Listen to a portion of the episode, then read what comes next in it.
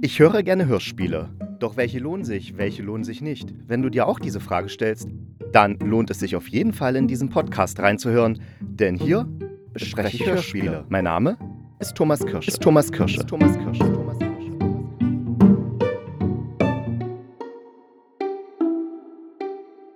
Hallo und herzlich willkommen zu einer neuen Folge des Hörspielkritikers. Diesmal bin ich nicht im Wald. Nein, ich bin wieder zu Hause und ich möchte mit euch Return to Sender besprechen. Das ist ein neues Hörspiel aus der SRF Tatortreihe. Also der ARD Radio-Tatort, da machen ja viele Rundfunkstationen mit, so wie beim Fernsehtatort auch.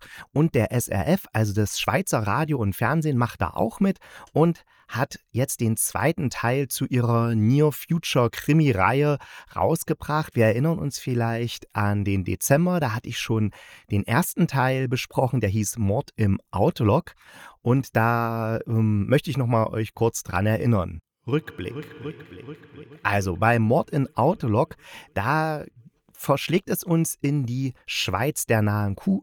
Zukunft, nein, Zukunft natürlich, ins Jahr 2056.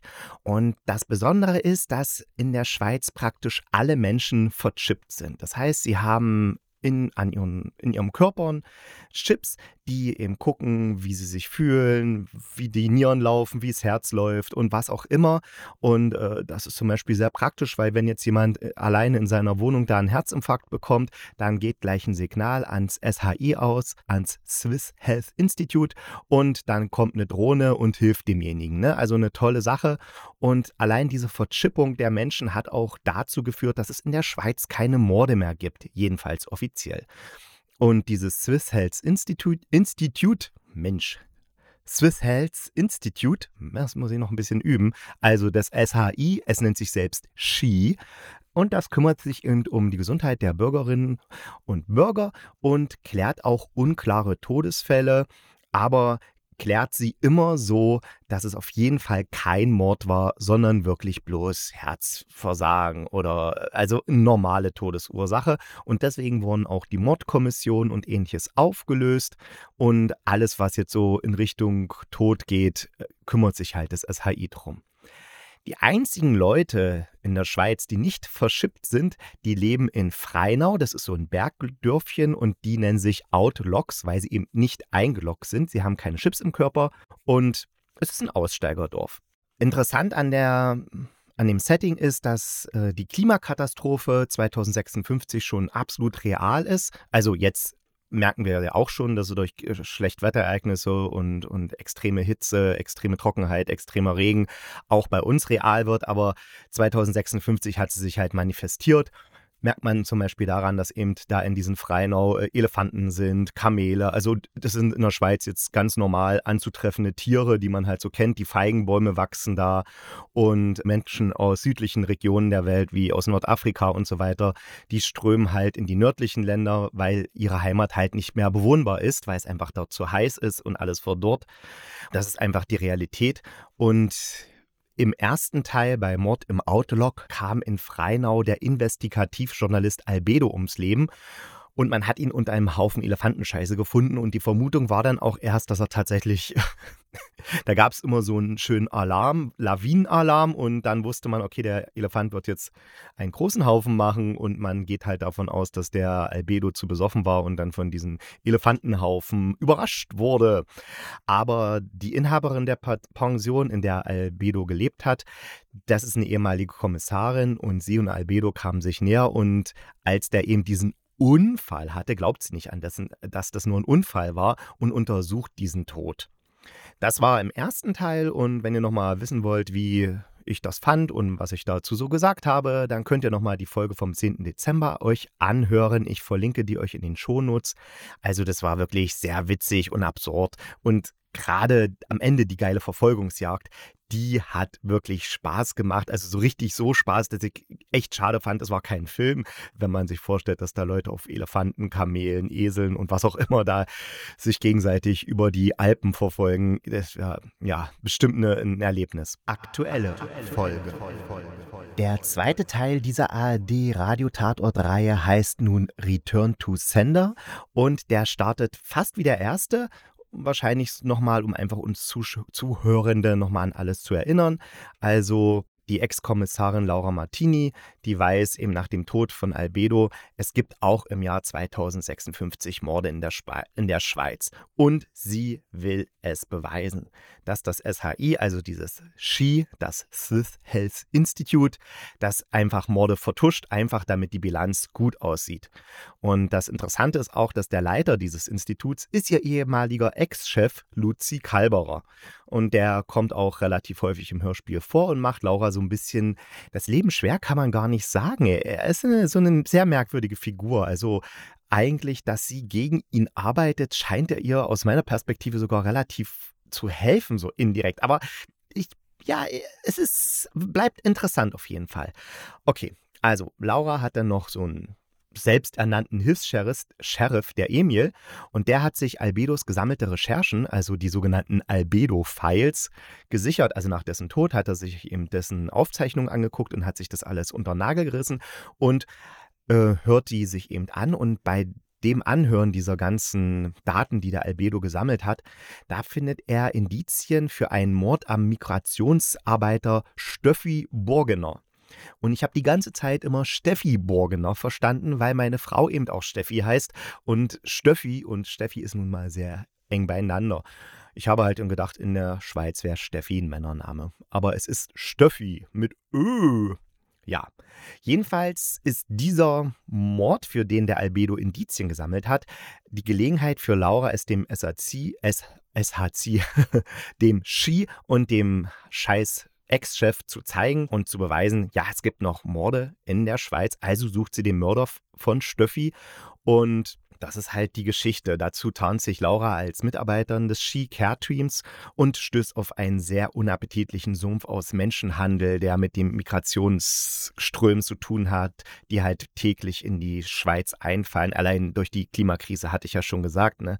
wenn die Länder nicht mehr bewohnbar sind, gehen die Menschen halt woanders hin und dann gehen sie halt dahin, wo es ein bisschen kühler ist und das ist halt die Schweiz, auch wenn es da auch 45 Grad wären und so, aber es ist immer noch besser als 60 Grad.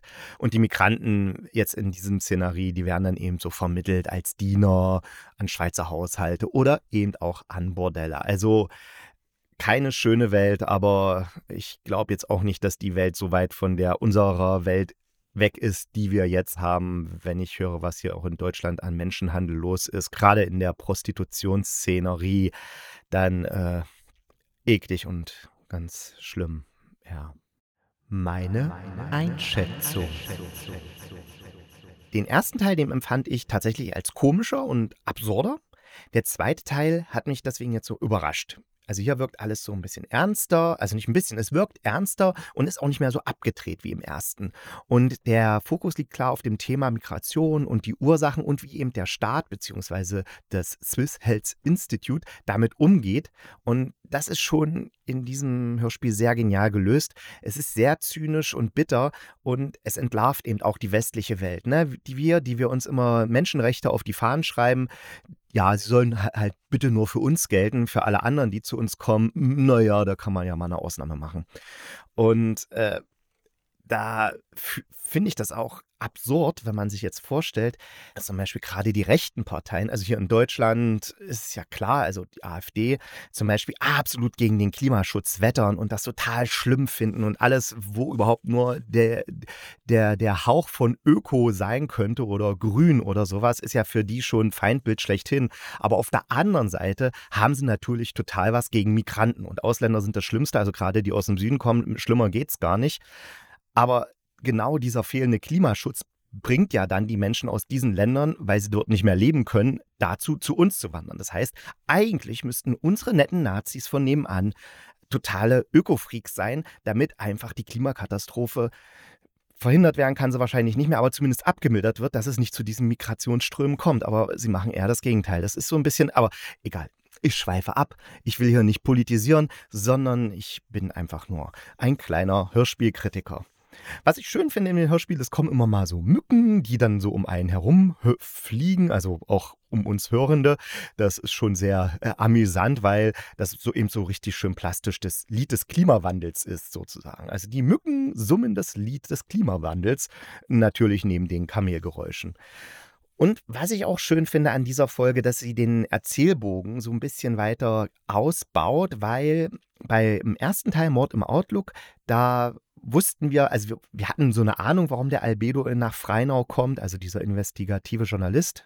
Warum der nach Freinau kommt, das hatten wir so eine Ahnung oder beziehungsweise hatten, hatte man so halt so gedacht, naja, der will halt über Freinau berichten. Aber jetzt im zweiten Teil kommt raus, weswegen er wirklich kommt, weil er nämlich nach diesen Indizien für diesen Mord an dem Stöffi sucht. Da führt nämlich eine Spur nach Freinau und deswegen ist er eigentlich nur gekommen. Und das ist schon eine schöne Sache akustisch, ja, ich ja schon gesagt, also Mücken, Kamelgeräusch. Es ist wirklich wie der erste Teil, der war ja auch schon so, so saftig und prall.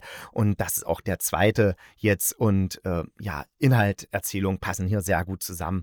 Und ich hatte dann auch Kontakt mit dem Marc Ginsler, das ist der Regisseur des Hörspiels. Der hatte mich angeschrieben, weil er meinen Podcast tatsächlich hört. Und das fand ich total super. Und dann haben wir uns auch ein bisschen zu dem Hörspiel ausgetauscht und äh, war auch sehr interessant, weil ähm, also ich habe es auch so gedacht, als ich das gehört habe, der, also dieses Selbstbild der Schweiz, ja, also in, in dem Hörspiel. In dem Hörspiel hat ja die Schweiz dieses Selbstbild, wir sind ein Land, in dem es keine Morde mehr gibt. Wir haben es geschafft, wir sind die bessere Welt, wir sind das bessere, der bessere Staat.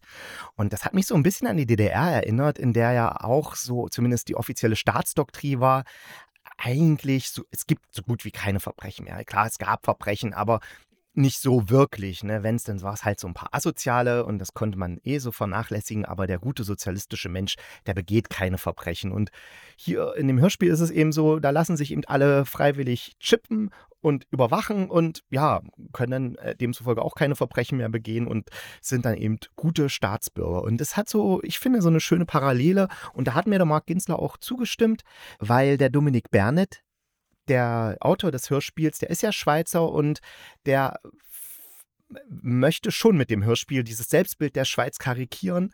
Und äh, ja, vielleicht könnte man tatsächlich sagen, dass die Schweiz so eine urwerksmäßig hochkapitalistische Art der eine, einer kleinen DDR wäre. Kann man mal vielleicht drüber nachdenken, ich weiß es nicht. Finde ich auf jeden Fall einen interessanten Ansatz. Sprecherinnen und Sprecher. Äh, an Sprechern haben wir wieder tolle Leute da. Also die Karin Pfannmatter, die die Schlaura spielt, die hat ja auch schon im letzten Teil gespielt. Die hat so eine sehr dominante Art zu sprechen, auch teilweise ziemlich aggressiv, gerade wenn es um mit dem Luzi, dem ihrem ehemaligen Chef da, wenn die sich austauschen, dann wird es eigentlich immer gleich auf 180. Da denke ich, denke ich dann immer, mein, mein Mädel, Mädel, komm mal ein bisschen runter, aber da geht sie voll ab. Und der Thomas Saarbacher, der eben den Luzi spielt, den kennen viele vielleicht aus dem Film Die Welle, der, da spielt er die Rolle des Vater Caro. Also da kennt man ihn her und der hat, ist ein deutscher Schauspieler und der hat auch so ein sehr markantes Gesicht. Also der spielt immer so kantige Typen eher. Ähm, den André Schenardi möchte ich noch erwähnen, der den Albedo spricht. Der hat, ich finde die Stimme, die hat sowas, sowas, sowas so ein bisschen sowas, so eine gewisse Arroganz, aber auch vermischt mit so einer Art von Nettigkeit. Also ich kann es schwer beschreiben, aber ich mag die Stimme.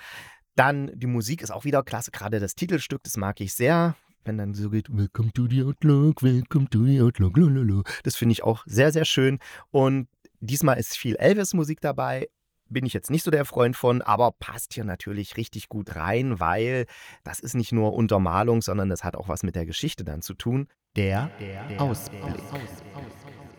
Im Hörspiel kommt ja eine Regine vor, das ist so eine hm, Stammgast äh, in Freinau, der sich immer wieder da einmietet, die auch mit der Laura so befreundet ist oder vielleicht läuft da auch noch mehr, ne? man weiß es nicht. Auf jeden Fall hat man am Ende des Gefühls, äh, am Ende des Gefühls, am Ende des Hörspiels Return to Sender das Gefühl, dass sie ähm, der neue Albedo wäre oder zumindest was mit dem zu tun hat.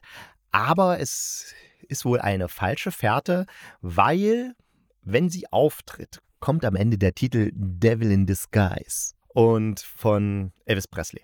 Und das ist wohl ein Hinweis auf ihre wahre Funktion. Also, da kann man dann schon gespannt sein. Und die dritte Folge wird allerdings gerade erst geschrieben und kommt dann Anfang 2024 raus.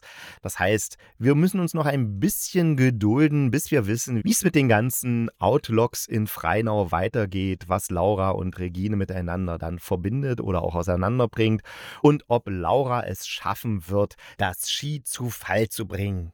Soweit von mir. Für dieses Mal Ich freue mich, dass ihr zugehört habt. Wünsche euch ein schönes Wochenende. Wenn ihr diese Folge am Samstag hört, wenn ihr diese Folge am Sonntag hört, wünsche ich euch einen schönen Sonntag. Und wenn ihr diese Folge erst am Montag, Dienstag, Mittwoch, Donnerstag oder Freitag hört, dann wünsche ich euch eine schöne Woche. Beziehungsweise wenn ihr sie am Freitag hört, dann wünsche ich euch ein schönes Wochenende. ich bin so lustig. Naja, egal. Bis dahin, bis zur nächsten Folge. Die gibt es natürlich wieder am Mittwoch. Denkt dran, bleibt gesund und kugelrund. Dann beißt euch auch kein Pudelhund.